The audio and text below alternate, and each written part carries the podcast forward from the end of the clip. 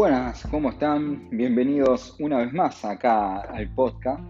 Eh, en este caso vamos a estar hablando un poquito sobre una carrera que es muy importante, muy emblemática que tenemos acá en la Argentina, que es una carrera de trail que se llama Patagonia Ram, donde vamos a ir charlando sobre algunos conceptos, algunas recomendaciones que uno debe tener a la hora de afrontar este tipo de carreras.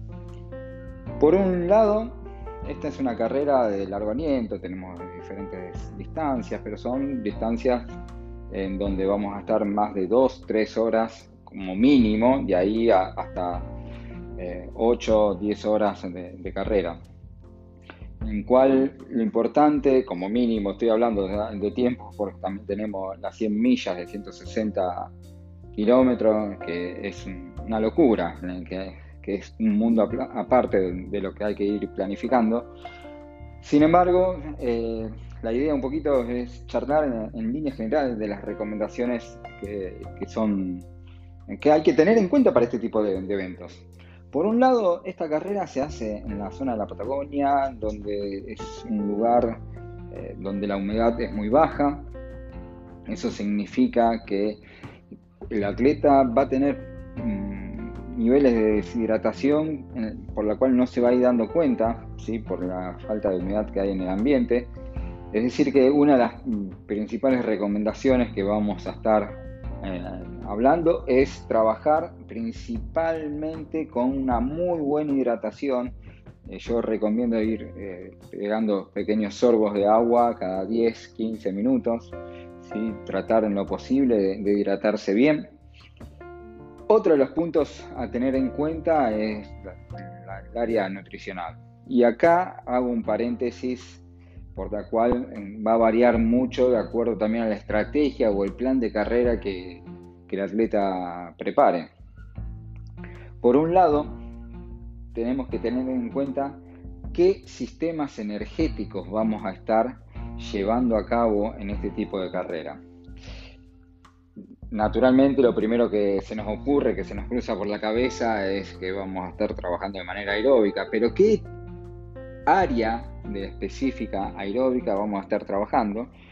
Y esta puede, va a ir teniendo diferentes variabilidad también dependiendo de las distancias. Mientras la distancia sea más corta, eh, seguramente vamos a estar más cerca de los ritmos de tempo y cuando la distancia sea más larga vamos a estar entre lo que es el área endurance o el endurance eh, más sencillo, que sería la zona 1 de trabajo. En, otros podcasts vamos a estar hablando, detallando un poquito más de las zonas como para que podamos entender, pero para hacer un pantallazo general, eh, dependiendo también de las características de las formas de trabajar que tenga el entrenador o el propio deportista, pueden estar divididos entre 5 a 7 zonas generalmente o la mayoría de los casos 5 o 7 zonas de entrenamiento. Entendamos que las zonas más bajas, o sea, el 1 o 2, son las áreas más aeróbicas, las que predominan el sistema lipolítico, mientras que las áreas más altas ¿sí? son las glucolíticas y son las principalmente eh, mm, las anaeróbicas y aeróbicas mixtas también que podemos llegar a encontrar.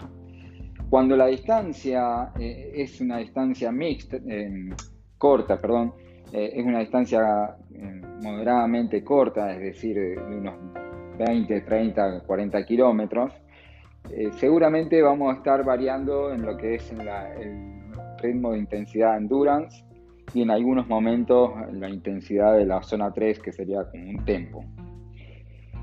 Cuando la distancia es más larga, vamos a estar con, con implementando zonas de entrenamiento en zona 1 o 2. ¿A qué voy con esta pequeña mm, detalle? Es que dependiendo de qué zonas estén predominando durante nuestro esfuerzo, es la demanda energética que tendrá. Dijimos que tanto la zona 1 como 2 son mayoritariamente lipolíticas. Eso significa que el principal eh, combustible que utiliza para la producción de energía es proveniente de las grasas, por ende es un sistema energético lento, de producción de energía lento, pero que produce una mayor cantidad o un mayor número de moléculas de ATP. Esta cantidad de moléculas de ATP son espectaculares, podemos estar durante horas y horas y horas en esfuerzo, pero la intensidad de ese esfuerzo es baja. Entonces, si nuestra intensidad de esfuerzo va a ser baja, por ejemplo un trote muy muy liviano o incluso una caminata, seguramente estemos entre zona 1 y zona 2. Y si en cambio empezamos a incrementar esa intensidad, vamos a entrar en un área mixta que se llama tempo o umbral más adelante, en la cual ya empiezan a demandar del sistema glucolítico. Y el sistema glucolítico, y el sistema glucolítico perdón, viene principalmente derivado de la ingesta de carbohidratos. A lo que vamos, que dependiendo de la intensidad del esfuerzo que, el atleta implemente para la carrera, va a tener mayor demanda de carbohidratos o mayor demanda de eh, lipolítica o de, grasas. Entonces, basándonos en esta, en esta disyuntiva o en esta premisa, mejor dicho, vamos a tener que plantear una estrategia alimenticia diferente. Si nosotros queremos mantener un buen ritmo de carrera, es indispensable tener ingesta de carbohidratos de fácil asimilación y de rápida digestión para que podamos mantener esa tasa de glucógeno en sangre y a nivel muscular lo más alta posible para poder sostener intensidades un poco más elevadas. Ahora bien, si no estamos acostumbrados a soportar altas intensidades y el esfuerzo va a ser muy intenso en lo que respecta al volumen, ¿sí? Eh, y, va a ser muy largo y no queremos demandar demasiada energía y tratar de ser lo más resistente posible, vamos a tener que ir a una intensidad lo más baja posible para que la energía proveniente para dicho esfuerzo venga directamente de las grasas y muy, muy, muy poco de niveles glucolíticos. Entonces, ¿qué tendríamos que, hacer? Principalmente saber controlar el esfuerzo. Y acá entramos con otra disyuntiva de lo que es o lo que son las carreras de trail o las carreras de montaña. A diferencia de las carreras de calle, en donde es un poco más sencillo y fácil de cuantificar la carga de trabajo y, analizar la intensidad del esfuerzo a través del ritmo de carrera, durante un circuito de montaña se hace mucho más difícil poder generar un control de la carga de esfuerzo o el nivel de esfuerzo que está llevando el deportista. La principal herramienta que, que puede tener un deportista para controlar la carga externa es la potencia los medidores de potencia, como lo son los strike, que ya próximamente hablaremos un poquito más detallado sobre esto, es una de las principales herramientas para trabajar en el entrenamiento de montaña, ¿sí? porque la potencia eh, refleja eh, en, en, gran medida la intensidad del esfuerzo que se está llevando. Pero no todos hoy por hoy tienen medidores de potencia para el running, entonces eh, lo recomendable para trabajar con aquellos que no tienen medidores de potencia es trabajar por frecuencias cardíacas. Y al no tener eh, medidor de potencia, la frecuencia cardíaca pasa a ser la herramienta indispensable para poder afrontar este tipo de eventos. ¿Cuáles son las intensidades de esfuerzo que debería estar llevando el deportista? Bien, Principalmente debería estar manejándose con frecuencias cardíacas que van a estar rondando entre el 60 y el 75% de la intensidad y puede llegar a tener picos de intensidades de aproximadamente un 80%. ¿Y a dónde está esta, esta variabilidad? Esta variabilidad la va a ir generando la geografía propia del terreno y sobre principalmente el esfuerzo o la intensidad del esfuerzo que va a tener que implementar el atleta para poder afrontar esa dificultad del terreno. Pero si el atleta puede ir controlándose con la frecuencia cardíaca, puede ir manteniendo esas zonas de entrenamiento que hablábamos en un principio. Pero acá empieza a jugar otras cartas. Uno, si el deportista no está bien hidratado, la frecuencia cardíaca puede tener una variabilidad muy notoria y puede irse muy por encima de los valores que, tenía estipulado el deportista y yendo teniendo percepciones del esfuerzo que está yendo cómodo pero con frecuencias cardíacas muy altas. Esto puede ocurrir principalmente por una deshidratación que puede llegar a tener el deportista y también que ocurre muchas veces, sobre todo en los inicios, en los comienzos de las carreras, en los primeros 10, 15 minutos de carrera, la propia adrenalina que genera la largada de una carrera, la emoción, la sensación esa de ansiedad que, viene por estar en, una partida, en una largada de una carrera, genera también aumento de la frecuencia cardíaca y sin grandes esfuerzos.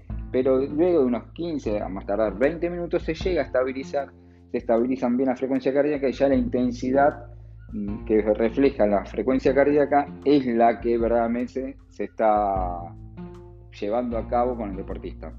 Entonces, lo que tenemos que tener en cuenta es que en casos como en, en, atletas, en donde la frecuencia cardíaca es una herramienta que suelo utilizar bastante, es muy importante y va a ser indispensable para afrontar este tipo de carrera. Pero también hay otros, otros casos. Dentro de mi mm, abanico de deportista, eh, dentro de, lo que es el planeta este de, los corredores de trail, eh, también encuentro deportistas que tienen frecuencias cardíacas muy altas durante gran parte de, sus entrenamientos y ni hablar sobre los momentos de, una competencia. Bien, en esos casos es indispensable, indispensable que podamos tener eh, una buena percepción del, esfuerzo, que el deportista tenga una buena percepción del esfuerzo. Es decir, que sienta verdaderamente que está yendo en un zona 1, zona 2 o zona 3, que interpreta su cuerpo, los mensajes que le va dando su cuerpo, y de esa manera poder sentirse eh, bien a la hora de afrontar este tipo de, o, más que bien, sentirse lo más cómodo posible a la hora de afrontar esta carrera.